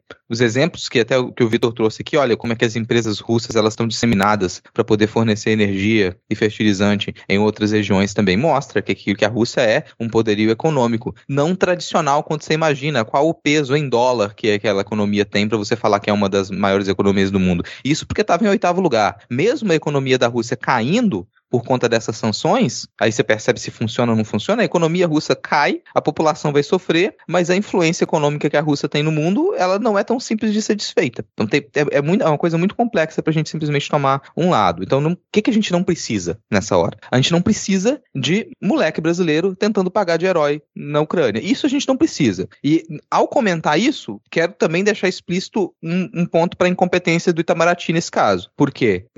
Não é como se, se o mundo não soubesse soubesse o que estava acontecendo ali, você tem em média de 500 brasileiros na Ucrânia. É um avião que você manda para a Ucrânia e você consegue resgatar aquelas pessoas num território que é o quê? O sudeste do Brasil. Aí você deixa a coisa escalar, você manda um comunicado de que, ah, se virem aí, peguem um trem, toma passagem de trem aqui, sai por sua conta e risco do país. Quando era muito mais simples você resgatar esses 500 brasileiros, trazer para cá e, pô, tamo mais tranquilo agora. Deixou pra última hora agora que, que Kiev tá sendo bombardeada a noite inteira e você fala, nossa, agora a gente precisa retirar os brasileiros de lá. E aí sim, você tá com essa política capenga, tropicando, e você tem dois brasileiros criados no leite com pera achando que vão ser herói na Ucrânia. Eu queria fazer uma, uma pergunta que eu vi um tempo desse que o Zelensky tinha dito que ia abrir, tipo, uma, uma vaga para uma, uma, milícia de voluntários internacionais. Era verdade isso ou era, era loucura? Uh, ele abriu, ele chamou, tipo, pessoas que queiram, que queiram ir lutar podem ir, ele, ele vai facilitar a entrada e facilitar uh, também o alistamento essa porque entre se você botar o exército da Ucrânia do lado do exército da Rússia é tipo assim, é uma formiga do lado do elefante. Então eles têm tentado de tudo. Eles têm pedido ajuda internacional uh, pra, de voluntários, pedido, uh, impedindo, impedido homens de saírem do país, uh, tem dado armas para quem está dentro do país para tentar se defender pelo tamanho do exército russo mesmo. Não, até coquetel como molotov, é que a gente faz né? uma estratégia de marketing nos canais bolsonaristas para essa galera ter um link já, uma agência de imigração para como é que é? Diz que 0800. 123 Ucrânia. até coquetel molotov, né, cara? Eu tava ensinando a população a fazer para atacar. a fábrica de cerveja ia virar fábrica de coquetel molotov. Caraca, isso, é, isso é muito distópico, eu né, vi cara? Muita gente, eu vi muita gente criticando, assim, os ensinamentos, mas é aquela coisa, galera, no meio meio de uma guerra, quando o, o exército que tá na tua frente, ele é muito maior do que você, você tem que usar de tudo. Você tem, pô, usar uma pedrinha que você achou no chão, você tem que achar o teu sapato de salto alto para atacar no cara, entendeu? É uma questão de vida ou morte. Então acaba que, que as TVs acabam ensinando a fazer coquetel molotov. A forma como a gente entende isso é pra gente é um pouco louco porque a gente não tem essa essa tradição, né? Mas em países que vivem em conflito é super normal, sabe? É, mas, mas... Na, na, Palestina, por exemplo, você taca uma pedrinha e recebe 500 mísseis, né, na, na sua cabeça. Exatamente, exatamente. Mas você vê que o povo palestino, eles mesmos se Claro que nunca, nunca perto do que é o, as forças armadas de Israel, mas o povo palestino eles se ensinam a fazer esse tipo de coisa. Eles se ensinam a lutar, eles se ensinam a pegar arma. Adolescente tem que pegar em arma e isso não é um mal do povo, digamos assim, ou um terrorismo do povo. Isso na verdade é uma questão de sobrevivência e isso é o que essa guerra de vilões, que uma guerra é sempre uma guerra de vilões, acaba ocasionando nas pessoas. As pessoas acabam saindo de sua vida normal e indo pegar em armas, que é uma coisa que a gente não quer, que a gente acha bizarro, que a gente sabe que daqui a pouco elas vão se radicalizar e vão usar essas armas para alguma outra coisa. Foi o que aconteceu com todos os grupos jihadistas no Oriente Médio, foram criados por causa da, dessa força dos Estados Unidos lá dentro muito provavelmente vai se criar dentro da Ucrânia mais e mais e mais grupos anti-Rússia. E muito provavelmente grupos anti-Estados Unidos também, pelos Estados Unidos não ter enviado tropas lá no, na primeira, logo na primeira leva e ter ajudado. É, basicamente o governo ucraniano falou: viu algum veículo russo, você tá com um coquetel molotov em cima, foda-se. Basicamente foi, foi isso que eles é. falaram. Assim, tem, tem um erro, tem um erro que é, é, não precisa de muito para entender que isso é um erro. Você mandar armamento para a Ucrânia. Simplesmente, ah, toma aqui arma, toma esses mísseis, toma esse monte de munição, é. sem você saber nem direito onde é que vai, onde é que aquilo vai cair de, aqui, porque tá, tá um caos. Isso é, é, é a receita para você armar grupo extremista. Então, se você já tá lotado de grupo neonazista, neofascista, na fronteira da Ucrânia com a Rússia, agora você tá entregando arma na mão deles. É. O batalhão de Azov tá cheio de arma dos Estados Unidos e arma russa, porque ele, o que eles conseguem interceptar, eles estão pegando para eles. É, era até uma coisa que eu ia perguntar, essa questão que a OTAN não vai, não vai se meter, né, já que a Ucrânia, ela não faz parte da OTAN, mas ao mesmo tempo, vários países da OTAN já anunciaram envio de armas para a Ucrânia. E aí até estavam mostrando ontem na TV a dificuldade da logística disso, né, porque tem que ser tudo de forma terrestre, porque o espaço aéreo está fechado, e, e por exemplo, Belarus, que é ali um, um caminho que poderia ser feito, ele é aliado da Rússia, a Rússia já avisou que se interceptar vai é, demonstrar que os países estão entrando no conflito. Então, como é que funciona isso? A OTAN diz que não vai participar, tipo, não vai mandar tropa, não vai mandar força aérea, mas ao mesmo tempo manda arma e fica tudo bem? Isso foi uma das questões que a Rússia falou logo no primeiro, no primeiro dia de, de ação militar. E a Rússia disse: vocês estavam enviando armas para a Ucrânia. Eu não sei que armas são essas. Vocês estavam enviando armas para a Ucrânia. E a Ucrânia não faz parte da OTAN. Como que faz isso? Isso foi uma, um questionamento da própria Rússia. E é uma problemática que a Rússia levanta como uma provocação da OTAN para cima deles, né?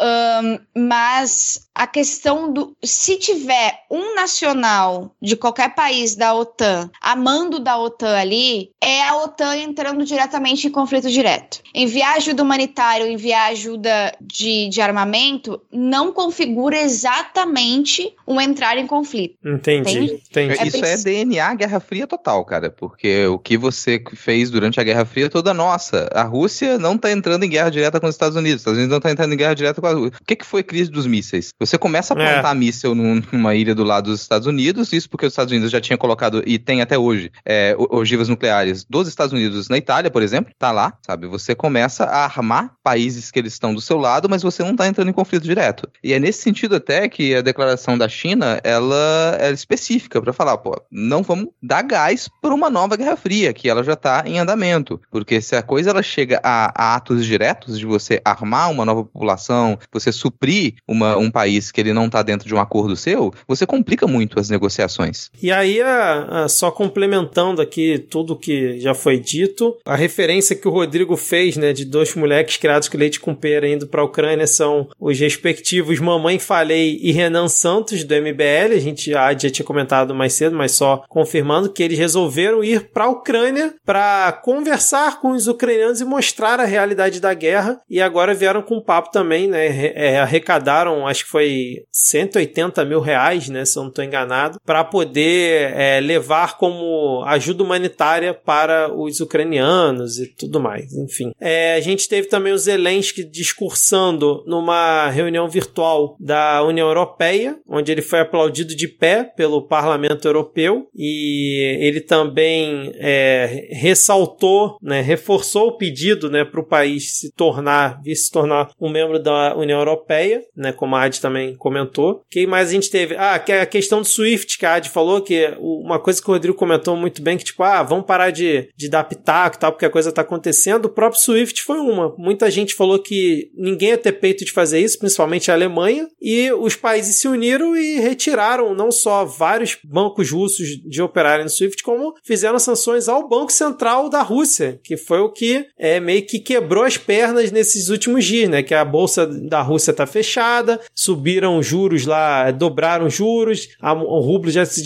desvalorizou 30%, também por consequência dessa ação, né? Porque apesar da Rússia ter aumentado as suas reservas né, internacionais, boa parte dela está em títulos desses outros países que entraram com sanção. Então, quando você bota uma sanção ao Banco Central, você fudeu com boa parte da, da movimentação que o país conseguia fazer, né? Se eu estiver falando alguma besteira, vocês me corrijam. E, além, e aí tem a, a questão que a Rússia teria desenvolvido um próprio sistema dela, né? Que acho que é o SPFS, que parece que a, a China também estaria operando e outros países também com alguns bancos estariam operando nesse sistema, então dizem que pode ser pode acabar sendo uma, uma concorrente ao SWIFT emergir no meio dessa guerra e comandado pelos russos, então é uma coisa também para a gente acompanhar ao longo do tempo. E provavelmente em, com Porra, com cyber, como cybermoedas. Com criptomoeda. Criptomoedas. Exatamente. Cyber. É. Cyberweb e moedas. Exatamente. com criptomoedas. E, inclusive, é uma coisa que os Estados Unidos estão fazendo agora para tentar rastrear se esse colchão que o Vladimir Putin diz ter, se ele também tem alguma coisa nessas, nessas criptomoedas que são muito mais difíceis de rastrear. É, porque eu tava vendo que as reservas são em torno de 650 bilhões bilhões, e eu achava até que tinha mais, mas, por exemplo, cento e poucos bilhões em ouro, né? E o resto no, nos títulos que o pessoal fala, né? Nos títulos de dívida pública de outros países. E a gente, além, nessa caldeirão todo, a gente teve uma nota do PT no Senado, né? Que, que fez ali para condenar uh, todo o conflito, mas começou dizendo que o PT no Senado condena a política de longo prazo dos Estados Unidos de agressão à Rússia e de contínua expansão da OTAN em direção às fronteiras russas, trata-se de política belicosa que nunca se justificou, né? Essa política imperialista produziu o quadro político que explica o atual conflito na Ucrânia, e aí começa, aí sim que eles começam a tecer uma leve crítica à Rússia e condenar o conflito. Sei lá, uma, duas horas depois, a, a repercussão foi tão merda que o PT apagou a nota e endossou a nota oficial do partido, né, do PT, não da parte do Senado, que era uma nota muito muito mais lúcida, né, e realmente condenando o conflito e não começando a nota atacando esse histórico americano que todo mundo muito bem sabe como é que é, que vocês mesmos já falaram aqui algumas vezes. A gente tem espaços e espaços, a gente não precisa ser sommelier de sofrimento, tá? Para começar, a gente não precisa ser sommelier de sofrimento. E a gente pode criticar o imperialismo norte-americano quando ele está sendo, quando ele está em prática. A gente precisa também criticar os outros imperialismos O imperialismo norte-americano não é o único. E isso é até uma, uma forma muito centrada na, no Ocidente que o, que o brasileiro também tem. O imperialismo, ele está em muitos países, como a China já foi, já foi um país imperialista, o Japão já foi imperialista, a Rússia é um país imperialista para muitos países e acredite se quiser, a gente também. O Brasil é sentido como, como um país imperialista para países da da América Latina menores e que dependiam da gente até pouco tempo economicamente. Então, quando a gente for falar de imperialismo, a gente tem que ser contra todos os tipos de imperialismo. Todos. Inclusive o imperialismo russo no leste europeu, que faz com que coisas bizarras aconteçam naquele lugar e faz com que a gente tenha um crescimento muito gigante no contra o comunismo, contra a esquerda, o que a gente sabe muito bem que não faz ligação entre o que aconteceu na Revolução de 1917 na Rússia e a esquerda brasileira, por exemplo. Mas a gente tem movimentos como o Ucraniza Brasil e a gente precisa entender, então, o porquê que a gente é contra esse movimento, da onde surgiu esse movimento, o que, que o imperialismo russo fez para que essa movimentação de nacionalismo ultra exacerbado na Ucrânia pudesse aflorescer. Excelente, Ad, muito bom. Sommelier de sofrimento, perfeito, cara, perfeito. Mais algum comentário sobre a guerra na Ucrânia? Fechamos por aqui. Ninguém mais, então vamos fechar aqui esse nosso bloco, esse nosso episódio dessa semana. Os fatos continuam acontecendo. Não sei, espero que não tenhamos nenhum adendo, porque significa que algo muito ruim teria acontecido, mas é, um conflito nunca é bom e vai continuar sendo uma merda para todos os envolvidos, principalmente diretamente. E vamos ver na, aonde isso vai parar. A verdade é que ninguém tem noção do quanto isso pode chegar é, a causar uma merda global, né, pra gente. Muita gente não acredita, mas enfim, né. Bom, vamos então agora para nosso momento dos salves e dicas culturais. Começamos aí por Rodrigo Polito. Mudei a ordem aqui na pauta. Bom, começar aqui com nossa querida Paula Costa. Paula Costa disse um salve pro Denis, pra Letícia Bicicleta, pra Adi e pros meus amadinhos do Farofeiros. Denis Almeida, já citado, disse um salve pra Letícia Dacker e um pedido para gravarem de novo com Sabrina Fernandes, com direito à paródia. Sabrina, por favor, volte a gravar com a gente, já tá aqui marcado o convite. Rose Matos disse um beijo para mim, beijo Rose, e outro para toda a bancada. E Gabriel Izar disse eu sempre peço depois da hora, dessa vez não. Fico com crédito pro programa seguinte, mas vocês não lembram. Agora você chegou bem na hora aí, já pode esquecer de todo esse trauma. Exatamente, trauma superado. Vamos seguir aqui com Brando Mota que disse um salve para mim, pros meus gatos Abdur e Allen e para todo mundo que tá sede and Brasília. Então salve aí para você, Brando, e para todo mundo. O arroba hater de Aí, manda pra mim, meu nível é dia 11 de março! Eu tô falando assim porque ele botou tudo em caps lock, né? Então, já que o nível dele é dia 11 de março, né? Apesar que 11 de março ainda cai no episódio da próxima semana, mas já vamos cantar aqui logo parabéns, hein? Não, se a gente cantar aqui agora, ele vai pedir de novo, ele vai ter dois parabéns. Não, não, já tá gastando agora, já tá gastando agora, o arroba haters então, É o parabéns preventivo. É, exatamente. 3, 2, 1. Parabéns pra você. Parabéns pra você. Parabéns pra você. Parabéns, parabéns, parabéns. A lavoura da esperança. Você, vida. Ele ama a lavoura da esperança. A lavoura da amizade. É, a lavoura da amizade. Arroba tá estranha disse um salve pra mim, pro arroba mulherando, pra arroba gatane, gata neon, gata neon, que é a nossa querida me ajude. E um abraço para toda a bancada, um salve para todos vocês, seus lindos. E aqui o Rafael Salviati, que é o salve do Lhama na Lama, lá para Curitiba, a cidade que ele ama mais do que Canela. Beijos, vocês são ótimos, vocês também. Yasmine com E no final, específico. Ah, quero pedir aniversário descoordenado para minha irmã Isabela Jeremias, que estará fazendo aniversário esse sábado. E beijos também para sua gatinha Juninha. Vamos lá, gente. Beijo, Juninha. 3, 2, 1. Parabéns, papá, parabéns, papá, para, parabéns, papá, parabéns. Das felicidades. É big, é big pra Isabela. É hora, é hora Isabela, Isabela. Isabela. Eu- A gata A lavoura da amizade. que é, pegou achando que era macho, botou de Juninho e aí não desceu as bolinhas do bicho e deixou Juninho. É carinha, né? Cara, será, será que a Yasmine tá colocando esse parabéns coordenado na caixa de som do, da, da casa de sua irmã, né? E colocando pra todo mundo ouvir ali durante a festa, cara? Seria fantástico, hein? Olha, mana, aqui é surpresa que eu armei pra você. É, acha que vai ficar em Castro falando. Oi. Ah, vamos seguir aqui o, o Air, Air Tic Tex, gente. Quando vocês mandam um negócio, muda o negócio pra gente pra ficar mais fácil os nomes de vocês. Bota assim, Zé. João, né? Olha aí. É, podia ser João. Um salve pra vocês todos da bancada maravilhosa. Um beijo especial pra Ádia. Ah, muito obrigada, mereço mesmo. Muita paz, muito descanso, muita música emo. Mereço mesmo. E mais um salve também pro EP aleatório. EP aleatório que sempre faz aí uma divulgação massa, né? Do, não só do nosso podcast, mas de outros podcasts aí bem legais.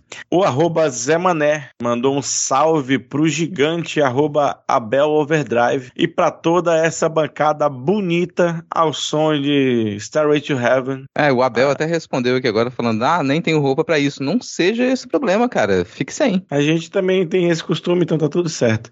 O Coelho Jubileu disse: e pra mim pode tocar Starway to Heaven também. A gente tá mandando mal no parabéns. Starway to Heaven a gente vai ficar devendo, tá bom? A gente vai treinar aí, quem sabe, pra 2025. O queridíssimo arroba Belin Escobar disse: Meu aniversário é terça-feira, dia 8 agora. Nada me faria mais feliz do que um parabéns descoordenado. Como Belin é um homem simples, né? Que fica feliz com coisas simples, vamos mandar esse parabéns aí em um. 3, 2, 1. Parabéns, pro Parabéns Belim. pro Belim, Parabéns pro parabéns. Escobar. Parabéns pro parabéns. É um Escobar. Parabéns pro parabéns. Belim Escobar. Parabéns, Escobar. Parabéns. Parabéns. Amizade, Rodrigo. a lavoura é dele, ele planta o que ele quiser. Viva a agricultura familiar de sentimentos. A queridíssima Lele Riso disse: Oiê! Boa noite, meus amados. Um beijo para todos vocês. Como foram de carnaval, eu fui muito bem, obrigado. Acho que a bancada toda está feliz, não é mesmo? Sim. Aliás, o que não, não- não me deixou feliz foi que Lele outro dia me marcou lá pra comentar: nossa, essa campanha da- do voo da Águia do Ciro e tal. E é mal veio o tweet e já vieram os Cirominions. É Você já mesmo, leu o livro do Ciro? Mas está esgotado o livro do Ciro. Como é que você pode ler o livro que o e-book está esgotado, rapaz? Renovar os bots. o arroba, a arroba, não sei, Niam McClear disse: Um salve para a bancada mais linda e com as melhores paródias. PS, o GIF da Juliette é parte da campanha do novo Pokémon em PTBR. Olha aí o que, que eu falei. Midcast, que é um podcast antenado com a, a- o Pokémon no Brasil. E por último, Exatamente. quero mandar um salve aqui para o ouvinte do Midcast mais bonita de Manaus, que é a Penélope para o seu papai, que é um grande homem também. E vamos seguindo para as dicas culturais. Excelente, Diego, excelente. Deixa eu começar aqui indicando a nova série do Netflix. Eu que sou um fã da série Vikings, ou Vikings, como alguns gostam de chamar, né? Que teve aí acho que cinco ou seis temporadas. Ah, hominhos lutando contra outros hominhos, né? E mulheres também, Vikings. obviamente. É o quê? Vikings. Vikings, é, exatamente. É, foi lançado aí um spin-off, né, que é Vikings Valhalla, que conta ali a história, continua contando a história dos, dos Vikings, né, que foi contada na série anterior, mas se passa 100 anos depois, com novos personagens e tal, né, uma nova E foi geração... gravada em Belfort Roxo com todos os vikings brasileiros, né? Esse, é- esse é o, o grande spoiler aí dessa edição. Exato. E são oito episódios. Eu gostei bastante. Mantém a- bem a pegada ali da, da série original, vamos dizer assim. Então fica a recomendação se você curte né, hominhos e mulheres lutando. Vikings Valhalla. É, Essa eu achei que semana ia eu não ser eles mortos em Valhalla, né? Pelo nome, É. mas tá bom. É, Mas pois se for é. em Belfort Roxo é, é Vikings Valhalla. Nossa senhora. Cara, eu não vou indicar um podcast essa semana. Eu vou indicar uma campanha com vários podcasts. Porque março é o mês mês do podcast é delas, uma campanha já tradicional. Então, se você tem mulheres no seu podcast, participe da campanha O Podcast é delas. Se você não tem vozes de mulheres no seu podcast, tá aí a oportunidade para você corrigir esse erro. Então, março agora participe da campanha O Podcast é delas, está linkado aqui na postagem o site para você se inscrever. Inscreva o seu podcast, mande o episódio. Quando você escrever, vai ter o formuláriozinho lá, preencha o formulário. Seu podcast vai ser divulgado dentro da campanha também. Você vai precisar usar a hashtag podcast é delas e ter uma mulher na bancada participando de algum programa, pelo menos no mês de março. Essa é uma campanha que é organizada pelo senhor Basso e pela Domênica Mendes já faz um tempo e é extremamente importante para a Podosfera porque, pasmem, continua a brotar podcast só Clube do Bolinha. Então, para evitar que isso aconteça, enquanto a gente não tiver mais diversidade, essa ainda é uma campanha fundamental. Por favor, participem. E eu venho com o jabá, né? Como sempre, o Grito de Liberdade já tá no episódio 3. Nesse último EP da semana passada, a gente falou sobre a Quartemo, que é uma festa online que surgiu durante a pandemia para emos. E a partir daí, o DJ da festa foi abrir o show do Sebastianismos lá na Opinião. E a gente falou um pouco sobre essa abertura também. E na sexta-feira, toda sexta-feira, tem um episódio novo. Lembrando que são cinco episódios de Gritos de Liberdade. Muito bem. E eu trago uma dica para sua vida: beba suco de laranja com mamão, que faz bem pro intestino e faz cocô bonito. Voltando... E é gostoso.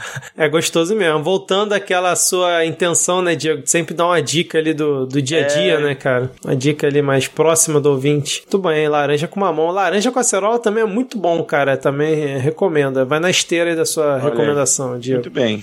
É, então é isso. Fechamos aqui mais um episódio. Espero que você, ouvinte, tenha curtido. Você que é fã de Ad Ferrer e tá chegando aqui hoje também, espero que você tenha curtido essas quatro vozes que lhe perturbaram durante quase duas horas. E está terminando mais o episódio do Midcast Política. Valeu, Ad, valeu, Diego, valeu, Rodrigo. E até semana que vem. Tchau, tchau. Valeu. Tchau, tchau.